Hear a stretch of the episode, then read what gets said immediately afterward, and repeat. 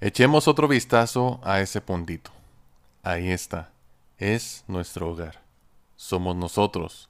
Sobre él ha transcurrido y transcurre la vida de todas las personas a las que queremos, la gente que conocemos o de la que hemos oído hablar, y en definitiva, de todo aquel que ha existido. En ella conviven nuestra alegría y nuestro sufrimiento. Miles de religiones, ideologías y doctrinas económicas cazadores y forrajeadores, héroes y cobardes, creadores y destructores de civilización, reyes y campesinos, jóvenes parejas de enamorados, madres y padres, esperanzadores infantes, inventores y exploradores, profesores de ética, políticos corruptos, superestrellas, líderes supremos, santos y pecadores de toda la historia de nuestra especie han vivido ahí sobre una mota de polvo suspendida en un haz de luz solar. Yo soy Alejandro Monreal y este es el podcast de Believing.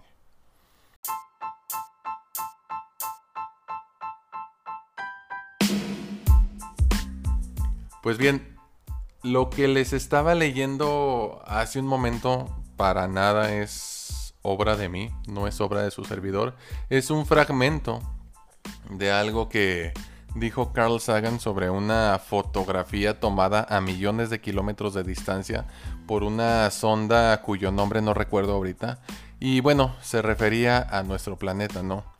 En la inmensidad del universo somos una motita de polvo, un punto azul pálido. Y para entender eso, más bien para entender el tema que quiero tratar hoy, eh, tenemos que entender eso, ¿no? ¿Dónde estamos ubicados? Porque a partir de ahí pues vamos a poder entender quiénes somos. ¿Cómo puedo decir yo soy yo?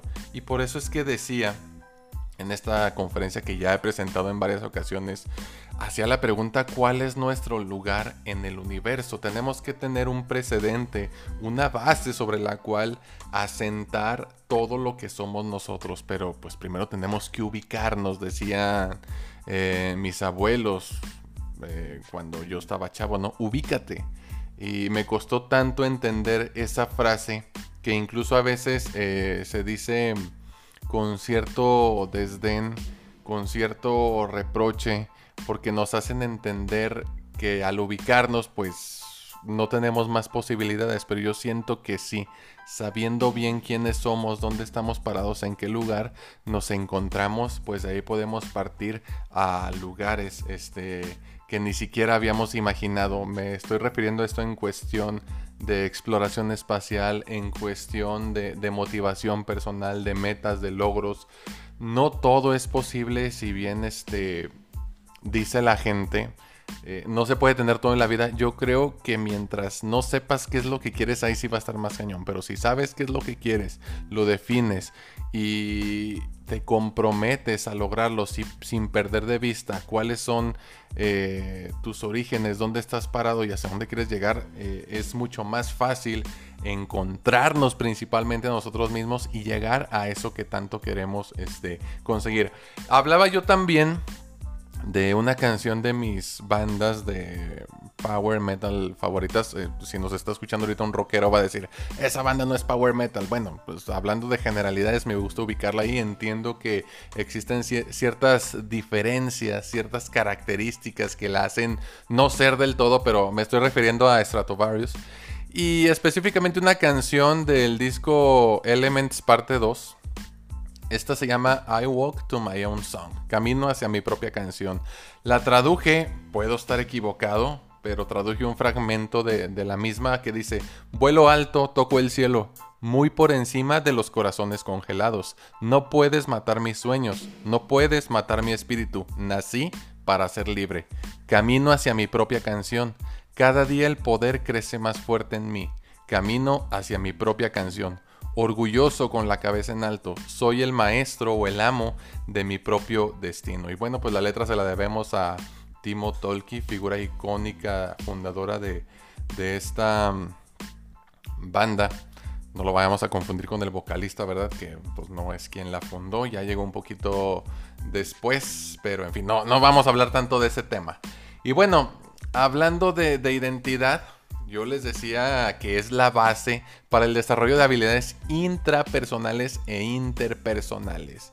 Depende de qué tanto me conozco, puedo profundizar tanto en mí mismo y también puedo salir, valga la redundancia, afuera de mí mismo. Entre mayor conciencia tenga, mayor identidad puedo adquirir y bueno, esa identidad pues me va a llevar por esos dos caminos de introversión y extroversión, o sea, profundizar en mí mismo y también conocer a los demás, ir hacia adentro y hacia afuera. Ninguna de las dos, quiero recalcar, es mejor que la otra. Ambas son buenas, útiles y necesarias, pero dependiendo también de las características de personalidad de cada sujeto, de cada individuo, de cada persona, pues uno va a recurrir más a otra, pero no es que los que hablan más sean mejores que los que hablan menos. ¿De acuerdo? Pero bueno, entonces, ¿qué es la identidad? Decía yo que la identidad es el sentimiento de mismidad personal, o sea, el conjunto de cualidades esenciales, esenciales perdón, que nos distinguen de las demás personas. Aquí cabe decir, me voy a, atrever a profundizar al respecto con eh, la posibilidad de equivocarme, yo no tengo la última palabra, pero había leído ya hace bastante tiempo y si, bueno, más bien les debo el dato de la persona ahorita, si me acuerdo, este, se los comparto. Era, muchos la consideran filósofa, ella misma no se consideraba filósofa, pero ponía como ejemplo, creo que a un león, o no recuerdo qué otro mamífero, pero el chiste es que el león no se percibe a sí mismo como un ser individual. Vaya, para empezar, es consciente de sí mismo como unidad aparte. O sea, tendrá identidad. O sea, para empezar, tienen nombre los leones. Ella decía que no, que es parte de un conjunto más grande que son todos los leones existentes. Vamos a llamarle leonidad. Entonces sí, tiene su leonidad como parte de un conjunto mayor y él es solamente una expresión mínima de todo ese conjunto, pero no se percibe como ser aparte. Es decir, no hay conciencia. Obviamente si está separado de los demás leones, podemos contar 1, 2, 3, 4, 5, 6, 7 leones que pelean por hacerse de, una manada, que incluso aniquilan a las crías producto de otra relación de, de las hembras con otro macho, etcétera, etcétera. Pero él mismo como ser consciente de su propia identidad no existe, sino que es la expresión mínima de un todo. Con nosotros si existe ese sentido de mismidad. Poseemos esa humanidad que nos reúne a todos, que tenemos ciertas características que nos hacen llamarnos humanos e identificarnos como tales. Entonces yo, por ejemplo, puedo, aquí tengo a Gerson y a Josué a un lado y decir que entre ellos y yo compartimos algo. ambos tenemos dos piernas, dos brazos, dos manos, este... Mm, organismo que cumple ciertas funciones biológicas, este, nos alimentamos, evacuamos, respiramos, este, y en algún momento pues vamos a, despedirnos de este mundo y quizás, si es que así sea, eh, volver a coincidir en, otro. Es decir, hay características que compartimos que nos hacen humanos, pero también hay algo que nos diferencia. Entonces, aparte de mi, de mi humanidad, yo tengo mi alejandreidad que me distingue de las demás personas. Eh, eh, es por decirlo, si tú te llamas, no sé, Jazmín, eh, Valeria o fulanita, pues tienes tu fulanitidad, ¿no? Algo que te distingue de las demás personas. Entonces, precisamente esa es la identidad. Aquello que a pesar de que compartimos características humanas con las demás personas que habitan este mundo, nos hace percibirnos como algo diferente. Hay una frase muy famosa que es Conócete a ti mismo. No sé cómo leerla en griego. Y Noche te ipsum. O eh, quizás esa sea en latín. Ahí sí se las debo. Es donde, donde patino. Eh, pero si recordamos bien, esta frase te la encontrabas en, un lugar muy importante en la antigua Grecia, ¿no? Y incluso era como que la base de, muchos filósofos importantes, porque la identidad, el conocernos a nosotros mismos es la base de todo el conocimiento. De ahí este, también eso donde luego nos dicen, no puedes dar a los demás lo que no puedes darte a ti mismo. Lo mismo sucede con el conocimiento, ¿eh?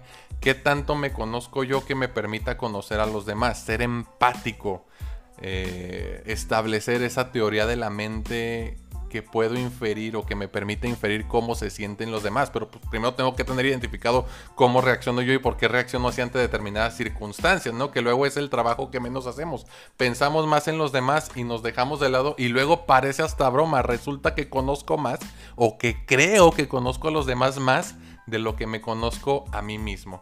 Luego hacemos esa pregunta en consulta y la gente se queda así como que con un nudote en la garganta le cuesta mucho trabajo eh, responderla. ¿Cuáles son las características de la identidad? Bueno, ya que los puse ahorita, eh, eh, nos puse más bien ahorita en, nuestro lugar con esa frase de Carl Sagan, refiriéndonos al lugar que ocupábamos en el espacio y que sí, el espacio es inmenso y que nosotros somos únicamente una motita de polvo suspendida en ese enorme vacío. Y ahí estamos, ¿no? Pero aparte de eso, y que habitamos la Tierra y que si tú estás en el continente americano, si nos estás escuchando ahí en Europa o en Asia quizás o en Oceanía, bueno, todo eso ayuda a definirnos. Tenemos eh, características geográficas, políticas, este, incluso hasta de zona horaria, bueno, ya hay balas geográficas y suponiendo que haya vida fuera de este planeta, pues hasta galácticas, eh, región espacial X, región espacial Y, etcétera, etcétera. Pero las más fáciles de distinguir, pues las sexuales, las sociales, las físicas, las psicológicas, las éticas e ideológicas y las vocacionales. Em, lo que a mí me gusta las preferencias sexuales que yo tengo, las condiciones sociales en las que me encuentro, mi condición física, médica, biológica, mis aspectos psicológicos, lo que yo pienso y defiendo ante, las demás personas, lo que me apasiona y lo que quiero ser, eso contribuye y da forma a, a mi identidad. Yo, yo decía y sigo diciendo en aquel entonces que no nacemos siendo personas Nacemos siendo humanos, sí, la humanidad la poseemos por el solo hecho de serlo. Pero personas nos convertimos en una de ellas. Lo que compartimos como seres humanos es, valga la redundancia, ya les decía yo hace ratito, la humanidad. Quien no tiene identidad posee solo su humanidad pero no se posee a sí mismo como persona. Ahí se los dejo como ejercicio de reflexión que tanto te conoces que aparte de tu humanidad tienes algo extra, lo que te distingue, por lo que estamos vivos, decían los, los filósofos existencialistas. Hagan de cuenta que alguien nos aventó al mundo, ahí caímos y no sabemos qué hacer. Bueno, pues tenemos la responsabilidad de definir y de elegir. Aquí importa mucho la deliberación, la voluntad, de elegir qué queremos ser, en qué nos queremos convertir para diferenciarnos de los demás. Hay una serie que está buenísima que es Neon Genesis Evangelion, donde se trata todo este aspecto desde un punto de vista filosófico existencial muy profundo, que de hecho tienes que ver esa serie como 68.500 veces y buscar explicaciones en YouTube para que le puedas entender porque está cargada de mucho simbolismo, incluso eh, religioso. Entonces es esta lucha por quienes creen que deberíamos de regresar todos a formar parte de un mismo caldo indiferenciado como una conciencia universal y hay otros que creen que pues lo que vale realmente la pena es la individualidad, ¿sí? Mientras estamos vivos. Yo soy yo y no parte de un conjunto de, más bien parte de un todo. aquí se presta para hablar de, muchos temas bien, bien padres, bien profundos. Luego ya estaría padre tratarlo también con otra persona en que, repito, ya se los he dicho un montón de veces que esto no sea un monólogo y que también podamos hacerlo mientras ustedes están interactuando en, en tiempo real con nosotros.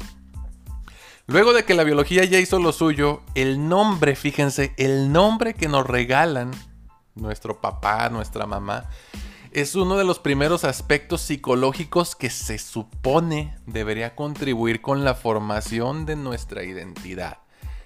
Me queda clarísimo que pues a veces hay gente que está muy descontenta con su nombre, pues le pusieron un nombre que no le gustaba, no voy a decir igual porque igual a alguien sí le gustan los nombres que a mí no me gustan, ¿verdad? Pero miren, yo por ejemplo, eh, mi nombre completo, bueno, mis dos nombres son Adrián Alejandro. La gente suele conocerme, bueno, en el aspecto profesional eh, psicológico, soy Alejandro, Alejandro Monreal. Y para la familia de mi mamá, de parte de mi mamá, siempre fui Alejandro y Ale y Ale y Ale y Ale. Decían, incluso hablaban a, casa respondí a mi abuela y preguntaban, ¿se encuentra el joven Adrián? No, aquí no vive. Ah, abuela, soy yo. Sí, er, era, tanta la costumbre que, tenían a llamarme por mi segundo nombre que bueno, en el trabajo, acá en, en el ámbito educativo público, soy el profe Adrián. Y Adrián Rodríguez, mis dos nombres me encantan, ¿eh? me fascinan. Y por parte de mi familia paterna, pues todos me conocen como Adrián. De hecho, mi primogénito se llama Adrián. Adrián así a, secas. Él nada más es Adrián, no tiene segundo nombre. Pues me vengo enterando yo tiempo después que mi segundo nombre es el nombre de un exnovio de mi mamá. Fíjense, ya iba cargado algo ahí. No sé qué tan importante habrá sido esta persona. Yo supongo que mucho. Igual y me equivoco, no sé. Eh, pero eh, ese primer regalo ya como que nos va ayudando a definirnos. Yo les decía en un podcast pasado, los papás nos crean con lo que tienen, ¿eh? Y a veces lo que nos dan es lo que ellos consideran que es lo mejor. El nombre no necesariamente tiene que este, estigmatizarnos, en algunos casos sí se da. Pero hablando de las expectativas, también yo creo que había una buena intención con esto. Ya pues, en su momento trabajé yo en terapia lo que tenía que trabajar, pero tampoco podemos este, victimizarnos tanto por los regalos que nos hicieron y que después descubrimos que no nos gustaban tanto. Eh, en el caso de mi nombre, pues Alejandro, Alejandro Magno, Alejandro esto, Alejandro el otro, pues Alejandro el chin. Ahí a cada quien pues deberá de, buscar su, su historia eh, los fundamentos de por qué es su nombre y por qué lo habrán elegido sus papás. Pero sí, a partir de ahí nos van ayudando a definirnos con el nombre, con las expectativas que tienen. Pero es también como que el asientito que nos... Ándale, ya camínele solo y vaya definiéndose usted mismo. Qué padre que en todos los casos fuera así.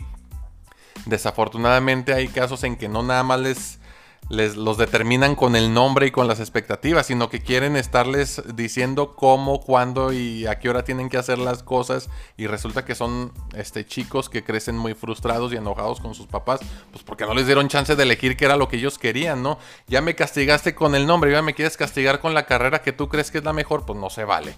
Eh, el conflicto de la identidad, bueno, Aquí hay un momento en que la identidad tiene que ser muy palpable, muy concreta y se hace muy evidente, sobre todo cuando pasamos por la adolescencia. Aquí yo ponía una mm, imagen que está un metalero preguntándole a otro, bueno, aparentemente metalero, preguntándole a otro que pues se una persona sin ningún, o sea, que no se nota cargada hacia ningún género musical ni nada. Y dice, oye, ¿qué tipo de música te gusta? Y le contesta, me encanta el metal y el rock. Y el otro así sorprendido, ¿qué? Luego, engendro, pues si te gusta el metal y el rock, te tienes que vestir de tal o cual manera, con las cadenas, las botas y los tatuajes. Y le responde el otro, oye, pues yo me siento seguro en cómo soy, con los gustos que tengo, que no necesito andarlo expresando. Pero repito, hay un momento en que sí es necesario, porque precisamente este proceso de definirnos cuesta trabajo y la gente luego reniega, ¿no? Este, luego cuando nos convertimos en la oveja negra y sobre todo si viene este chico o chica de una familia muy, muy, muy muégano donde los límites entre la, cuestión individual y grupal no son muy claros, en que no se respetan eh, la forma de pensar de los demás. Eh, muy cerradas ese tipo de familias, sale la ovejita negra y empieza, no, pues que este no va tanto a la iglesia o este no cree tanto en el partido político tricolor. ¿Y cómo? ¿Cómo? Pues lo empiezan a, a juzgar. Y entonces para reaccionar y protegerse ante, ese tipo de situaciones, pues lo reafirma más, ¿no? Y llega con el primer tatuaje, con el primer piercing, con las playeras, eh, los demonios acá al frente. Y así es la forma en que él se reafirma y se protege. Es necesario en un momento. Ya van creciendo, conservan algunas cosas, identifican su propio estilo y a lo mejor no siempre andan de negro, pero de vez en cuando sí se van, se dan sus gustos como su servidor y vamos y nos compramos nuestra playera a Rock T-shirt o a Local Metal. Ah, aquí ponía yo un ejemplo.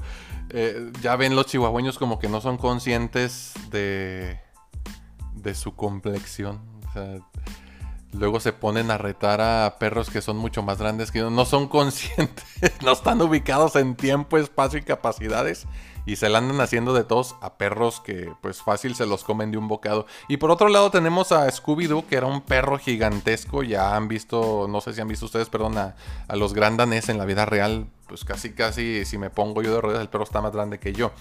Eh, entonces, en ese tipo de situaciones a veces no estamos tan conscientes hablando ahora sí de nosotros los humanos, tan conscientes de quiénes somos, de nuestras capacidades. Más, acuérdense de esa película Space Jam, cuando pierden los Monsters, que finalmente los derrotan Michael Jordan y los Looney Tunes, y está el, el jefe, este señor gangster que tenía el centro de atracciones y diversiones allá en el planeta, y los empieza a maltratar, ¿no? A pesar de que estos son unos monstruotes gigantes y los otros ahí todos, ay, perdónenos, jefe. Y Michael Jordan se acerca y dice, oigan, ¿por qué permiten que los trate así? Pues porque él es grande y fuerte. Y le dice, no se han volteado a ver ustedes, son más grandes y fuertes. Y se dan cuenta los monsters y agarran este de, de balón y lo mandan a, a pelar piñas, ¿no? O sea, hasta que nos damos cuenta de verdad quiénes somos y de nuestras capacidades es que nos atrevemos a avanzar y tomar decisiones trascendentales en nuestra vida. ¿Qué pasa cuando lo que creo que soy sobrepasa lo que en verdad soy o se queda corto? Aguas ahí, aguas, identifíquense bien ustedes cómo andan en ese aspecto. La consolidación de la identidad y el éxito personal, dos variables que tienen mucha relación, se los platico yo como testimonio eh, personal.